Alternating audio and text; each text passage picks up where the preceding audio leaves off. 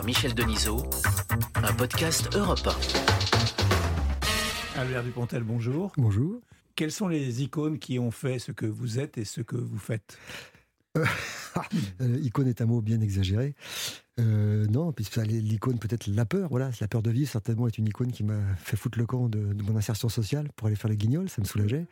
Et puis artistiquement, bah, je sais pas, les, grands classiques du cinéma, les, Chaplin, les, Woody Allen, les, les Guitry, les Tati, les, Monty Python, etc. etc. On va commencer par Terry Gilliam, c'est peut-être le plus important. Bon, c'est un des gens qui m'ont le plus marqué, oui. Euh, Brasil, c'était un film fondateur. À l'époque, j'étais encore jeune, j'avais 20 ans. et j'ai vu euh, ce film Brasil et j'ai dû le voir trois fois dans la semaine. Et il y avait dedans tous mes cauchemars et tous mes rêves. Voilà. Et je trouvais ça formidable parce que c'est un, un Monty Python, donc a priori euh, supposé un guignol, et, guignol de génie, je précise. Mm. Dans ma bouche, c'est tout à fait euh, positif. Et j'étais esbody euh, de, de, la virtuosité, de l'émotion, du discours, de la vision, pour, pour plein de choses. J'ai été bluffé par ce. C'est un des films fondateurs de cette époque-là. C'est sûr, à l'époque, j'étais, je tentais encore de m'insérer comme votre fille en médecine. Très bien, Est-ce qu'on retrouve les thèmes de Brésil dans Adieu les cons? Bah, les, thèmes, ils sont assez communs. C'est la, difficulté de, s'aimer dans un monde répressif et anxiogène. Ça ne date pas de moi, ça date de 84, par exemple, ou même, ou même le film de Chaplin, c'est que ça. C'est des histoires d'amour incroyables dans un monde qui, a priori, n'accepte pas ce genre d'histoire d'amour, si on rentre vraiment dans, l'histoire du Cinoche. Et puis, dans, dans Brésil, dans, dans, Adieu, oui, il y a beaucoup de personnages qui s'appellent Kurzman, qui s'appellent Dr. Lind, qui s'appelle Monsieur Turtle. Donc, avec l'assentiment de Terry Gilliam, qui est venu faire un petit coucou dans le film. on a, voilà, ce film avait, c'est une sorte, c'est un dommage collatéral de, de Brésil, ce film. Donc, là, ce sont deux, deux personnages qui sont un peu à la dérive. C'est-à-dire qu'un un personnage que vous jouez qui est un, un, geek. oui, voilà, donc et qu'on le remercie pour donner de la place à des jeunes. et, l'autre personnage donc euh, qui est joué par Virginie Fira, qui est une, une, femme qui a eu un enfant à 15 ans et dont les parents ont voulu qu'elle quitte pas. La pression sociétale a fait qu'elle l'a abandonné. En gros, c'est voilà, la difficulté de. Alors elle, elle a une grande histoire d'amour. Elle savait pas que ça allait être la seule, donc euh, effectivement, elle a cédé à la pression parentale et elle a abandonné cet enfant pour s'insérer. Donc elle a un beau magasin de coiffure, super et tout, mais elle a tellement respiré des cochonneries que du coup, elle crache du sang, elle est malade, son temps de vie est compté. Quant à lui, absorbé par le travail, ça lui permet d'éviter la réalité et de se cacher dans une, virtualité dans laquelle il était à l'aise. Que dire je t'aime, pour lui, c'était quasiment impossible. Voilà, bon, c'est des archétypes sociaux qu'on connaît tous plus ou moins. Après, l'histoire est totalement improbable. On passe par le registre de la fable, beaucoup plus que du réalisme. Et du sens de la vie, qui est un des titres des, films de, Terry Gilliam aussi. Le sens de la vie, c'est les Monty Python. Alors lui, il avait fait le, il a fait l'ouverture. C'est film de Terry Jones, mais Terry avait fait l'ouverture, cette scène magnifique où les, vieux retraités se, qui sont sur le point d'être virés euh, prennent d'assaut un navire d'assurance et vont attaquer Wall Street. C'était fait en 82, quand même. Donc ils étaient très visionnaires là aussi. Charlie Chaplin est au-dessus de tout. Bah, dirons-nous c'est un classique, c'est un référent classique. À peine le cinéma a été inventé que déjà il y a des gens qui ont posé, les, un peu comme Molière, un peu comme Shakespeare, ils ont posé les, codes dramatiques avec la caméra, d'autant plus que c'était du cinéma muet. Donc c'était voilà. Et donc lui, le premier euh, grand comique, a osé le drame dans, dans, sa comédie, et ça notamment avec le Kid.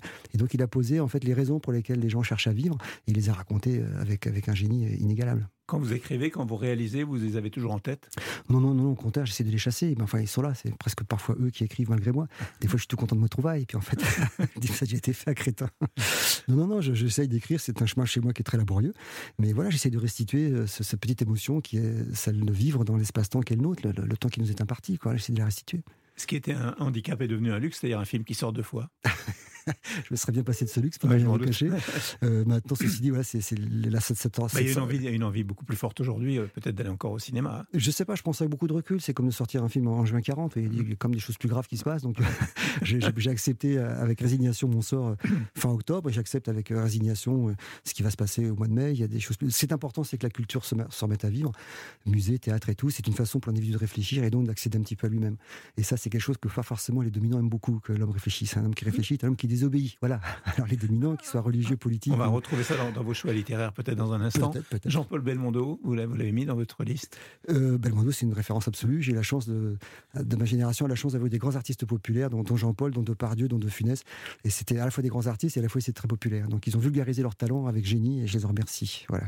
Alors, dans les écrivains, il y a Henri Laborie pour l'éloge de la fuite. Oui, ouais, ouais, ouais, ça c'est un livre que j'ai lu il y a fort longtemps et ça m'a beaucoup impressionné. il y avait un film qui avait été fait, Mon oncle d'Amérique, par Alain René, avec d'ailleurs Depardieu, qui racontait ça en images. Mais alors, le bouquin est encore plus saisissant. C'est une analyse comportementale euh, que, qui m'a qui m'a fasciné, mais il y, a déjà, il y a déjà trois décennies de ça. Donc euh, voilà, j'ai trouvé dedans toutes mes déviances et toutes mes qualités. Voilà. C'est-à-dire? Bah, C'est une analyse de comportement humain. Et donc, il mhm. raconte beaucoup, notamment les tempéraments psychotiques, dans lesquels je me suis un peu reconnu. et, puis, et puis, il nous pardonne. Il, dit voilà, vous êtes comme ça parce qu'il s'est passé ça dans votre enfance, parce qu'il qui se passe ici, parce que ça. Donc pardonnez-vous, et vous pardonnerez aux autres déjà, et vous aimerez un peu plus. Donc il n'y a, pas, a pas que ce bouquin-là de, de Laborie, il y en a plein d'autres. Hein. Récemment, euh, de l'éducation de Krishnamurti m'a beaucoup, euh, beaucoup impressionné aussi. Il y, a, il y a plein de bouquins comme ça, où les gens prennent du recul, analysent, et du coup on comprend un petit peu mieux ce qu'on ressent confusément. Est-ce que vous pensez comme lui que l'autorité détruit la pensée? Complètement c'est la soumission, l'autorité détruit l'intelligence, détruit l'accès à soi. Et c'est un drame qui commence dès l'école. Alors si en plus les religieux et les marchands s'y mettent, ce qui est le cas actuellement, c'est une catastrophe. On n'arrive plus du tout à, accéder à soi. Euh, et, cette alphabétisation euh, un peu scolaire et, forcée de l'école traditionnelle tue la créativité, qui est la pièce essentielle d'une existence. Euh, ce qui est important dans une vie, c'est le parcours intérieur, c'est pas le parcours extérieur. Et l'école nous apprend plus la compétition collective que, d'accéder à soi. Et l'intelligence ne se manifeste que si on peut accéder à soi. Ce qui est assez dur. Moi, moi en faisant le guignol, finalement, j'ai accédé un petit peu à moi. Donc voilà, je recommande à tout le monde, faites les guignols, vous accéderez à vous. Voilà. Est-ce que vous croyez à un monde nouveau? Euh, Je pense qu'il y a un monde d'après qui va arriver, mais pas tout de suite. malheureusement, il y aura, je pense, euh, ça va arriver avec difficulté. Voilà. Alors, dans la liste que vous m'avez fait parvenir, il y a euh, un Indien qui était euh, un peu considéré comme un gourou de temps en temps, qui est Krishnamurti. Oui, Krishnamurti, je viens d'en parler, de l'éducation. Alors, gourou, ça dépend comment on regarde. Lisez ses ouvrages. Moi, je n'ai aucune ambition d'être dans une secte ou quoi que ce soit, mais c'est d'une intelligence. Mais je retrouve ça chez Montessori, je retrouve ça chez quelques écrits de Freinet. Enfin, voilà, c'est tout d'un coup des gens qui disent euh, au commençant, il y a tout, à savoir l'éducation. si l'enfant est bien éduqué, il n'y aura pas la guerre, normalement. Vous voyez, on en est loin de cette, cette application. Donc voilà, Krishnamurti, c'est très intéressant, de l'éducation. En plus, c'est un petit livre qui se lit rapidement.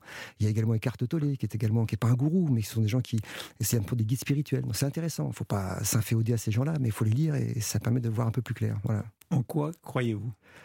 Euh, à l'individu. Voilà, je crois, je crois au génie de l'individu. Je crois à la relation qu'on peut créer les uns avec les autres. Je crois beaucoup. Euh, euh, Chaplin justement disait la, vie n'a aucun sens, mais l'amour peut lui en donner un.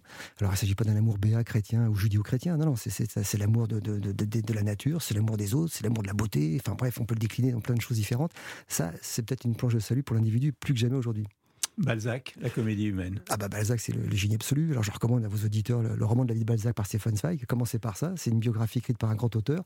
Et puis après, on plonge dans tous les, les bouquins de Balzac. Il y en a un que j'aime beaucoup, c'est César Birotteau. Euh, César Birotteau était heureux, mais il était inquiet, c'est vous dire s'il était bourgeois. Une phrase de Balzac. Voilà. Quand vous avez écrit Adieu les cons, euh, quand on écrit un, scénario, on a l'histoire, etc. L'histoire se construit au fur et à mesure qu'on écrit. Vous l'avez déjà au moment où vous commencez à écrire. J'aurais du mal à donner des conseils parce que chez moi, l'écriture, c'est extrêmement compliqué, c'est laborieux, pénible, anxiogène. Donc j'ai l'idée, en fait, j'ai plus l'idée des émotions que je veux restituer que vraiment la structure. Euh, il faut, à un moment donné, il faut que l'intrigue et les personnages se mélangent astucieusement. Justement, quand je parle de, de, Chaplin, c'est ce qu'il arrivait très bien à faire.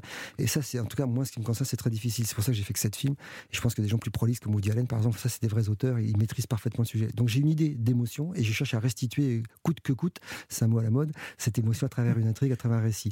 Et je dis pas que j'y arrive, loin de là, mais je suis aidé par la caméra, je suis aidé par les acteurs, surtout Nicolas Marié et Virginie m'ont énormément aidé sur ce film.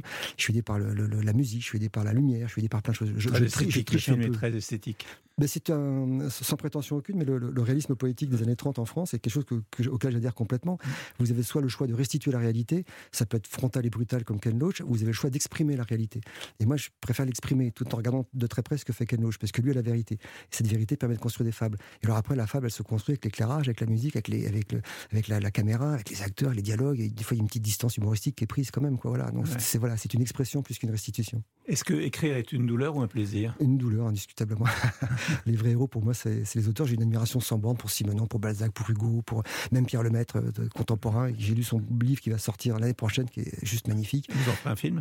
Euh, Je pense pas, encore parce que c'est pas encore exactement, mais c'est voilà, c'est un grand conteur et ces gens-là me fascinent parce qu'effectivement, ça, sort euh, quasiment naturellement. Je suis jaloux de même, je pense d'ailleurs, me, punir Pierre Lemaître de son talent. Voilà. Alors, écrire est une douleur. Est-ce que tourner est un plaisir? Ah oui, par contre, ça c'est rigolo. C'est du Lego, là. C'est de la maçonnerie. Donc c'est comme l'architecte qui dessine la maison, ça reste abstrait. Mais après, il demande des gens de le faire, donc c'est beaucoup plus concret. Vous voyez, à l'école, je préférais la physique que les maths. Vous voyez, euh, donc voilà. Donc ça, c'est super. surtout, encore une fois, j'ai une équipe, euh, je sais pas pour les flatter et que je veux qu'ils reviennent l'année prochaine avec moi, mais ils sont quand même super. Et puis j'étais gâté avec les acteurs euh, des, plus prestigieux comme Virginie, Nicolas, et puis il y avait toute la bande du chant, Villermoz, qui sont des gens déjà qui étaient dans mon court métrage en 92, mmh. il y a fort longtemps. Vous êtes très fidèle. Bah, je suis pas fidèle en fait. quand les acteurs sont bons, j'ai tendance à, chercher à les retrouver. Parmi, vous m'avez pas cité de, musiciens, de peintres bah, Musiciens, il y, en a, il, y en a, il, y en a, plein. Moi, ça va de, Led Zeppelin à, Ravel. Vous voyez, je suis euh, extrêmement. Euh, j'ai pas, plus, plus vieilli, moi j'ai de préjugés, c'est une bonne chose. Hein. Et donc j'étais un petit peu cantonné à un certain type de musique il y a, 30 ou 40 ans, en vieillissant, les, Mozart, les, Ravel, les Beethoven, tout ça, ça me, ça me fascine. Et puis la peinture, c'est pareil, d'Amer Schoid, qui était un peintre qui nous avait inspiré sur le créateur, à toute une culture de, peinture que, que j'aime beaucoup. Maintenant, j'ai pas une connaissance énorme non plus, mais ça me fascine. Voilà.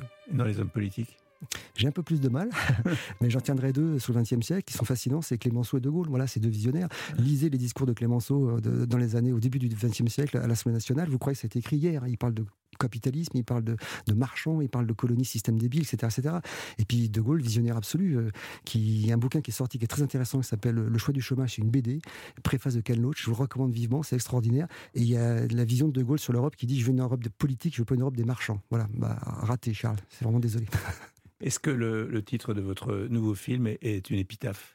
Euh, Adieu les cons, ça pourrait être une promesse pour la campagne 2022. Alors, sachant que les cons, c'est comme les trains, hein. un con peut en cacher un autre, donc il faut quand même se méfier. donc je suis très, très perplexe, dubitatif, pour ne pas dire inquiet sur ce qui va se passer l'année prochaine. Euh, moi, ce qui me fascine, c'est le psychisme de ces, gens, euh, les hommes politiques, donc, qui vont sans problème aller à la télévision pour dire qu'ils ont tout bien fait et on aura du mal à leur prouver qu'ils se trompent. Donc il y a une forme de narcissisme, d'égotisme et de déni qui là s'exprime complètement, mais pas que cette équipe-là. Hein. Ça, fait depuis un petit moment, plusieurs décennies, qu'on a ce genre de profil qui arrive au pouvoir. Parce que les médias, finalement, ceux qui communiquent le mieux sont ceux qui finissent par séduire le plus. Mais c'est pas ça la politique, c'est quelque chose de beaucoup plus profond. Donc compter que les gens qui sont aujourd'hui sont formés pour euh, structurer une entreprise, mais pas un pays. L'intérêt général, ils savent pas vraiment ce que c'est. Et ce qui est dommage avec ce qui s'est passé, c'est que le Covid est une occasion de changer. Donc on peut être brillant sans être forcément intelligent, et l'occasion de changer, ils l'ont raté. Il y a un metteur en scène qui a écrit un scénario, puis quand il voit les roches, c'est pas bon, bah, qu'est-ce qu'il fait? Il change vite son scénario, puisque ça colle pas. Et là, j'ai l'impression que le scénario ne veut pas le changer. Voilà, même ils pour une, pour une relivraison en 2022. Et puis autour, je vois pas non plus de, leader qui arrive et qui serait rassurant. Voilà, bon, maintenant, c'est mon point de vue. Ce que vous venez de décrire est un scénario de film. Eh ben, c'est le prochain, voilà. je voudrais faire une petite fable sur la politique. C'est vrai Ouais, ouais, ouais j'ai fait une version zéro dans le confinement. J'ai eu du temps, vous me direz. Et voilà, mais c'est une fable, c'est arrangé, c'est comme d'habitude, c'est un réalisme extrêmement poétique, entre guillemets. C'est flatteur de dire ça, mais c'est vrai. Voilà, c'est une petite fable sur un, décorum politique. Pour la première fois, il y aurait des gens qui seraient de l'élite et j'essaie de raccorder leur histoire avec des petites gens. On va essayer de raccorder les deux. Voilà, on va voir ce que ça va donner. Avec un peu de chance, on verra. Merci beaucoup, Albert. Merci, Denzo. Merci infiniment. Icône est un podcast européen présenté par Michel Denisot. Réalisation Corinne Reich. Programmation Claire Dutronc. Retrouvez Icône chaque semaine sur europe l'appli Europe et vos plateformes habituelles.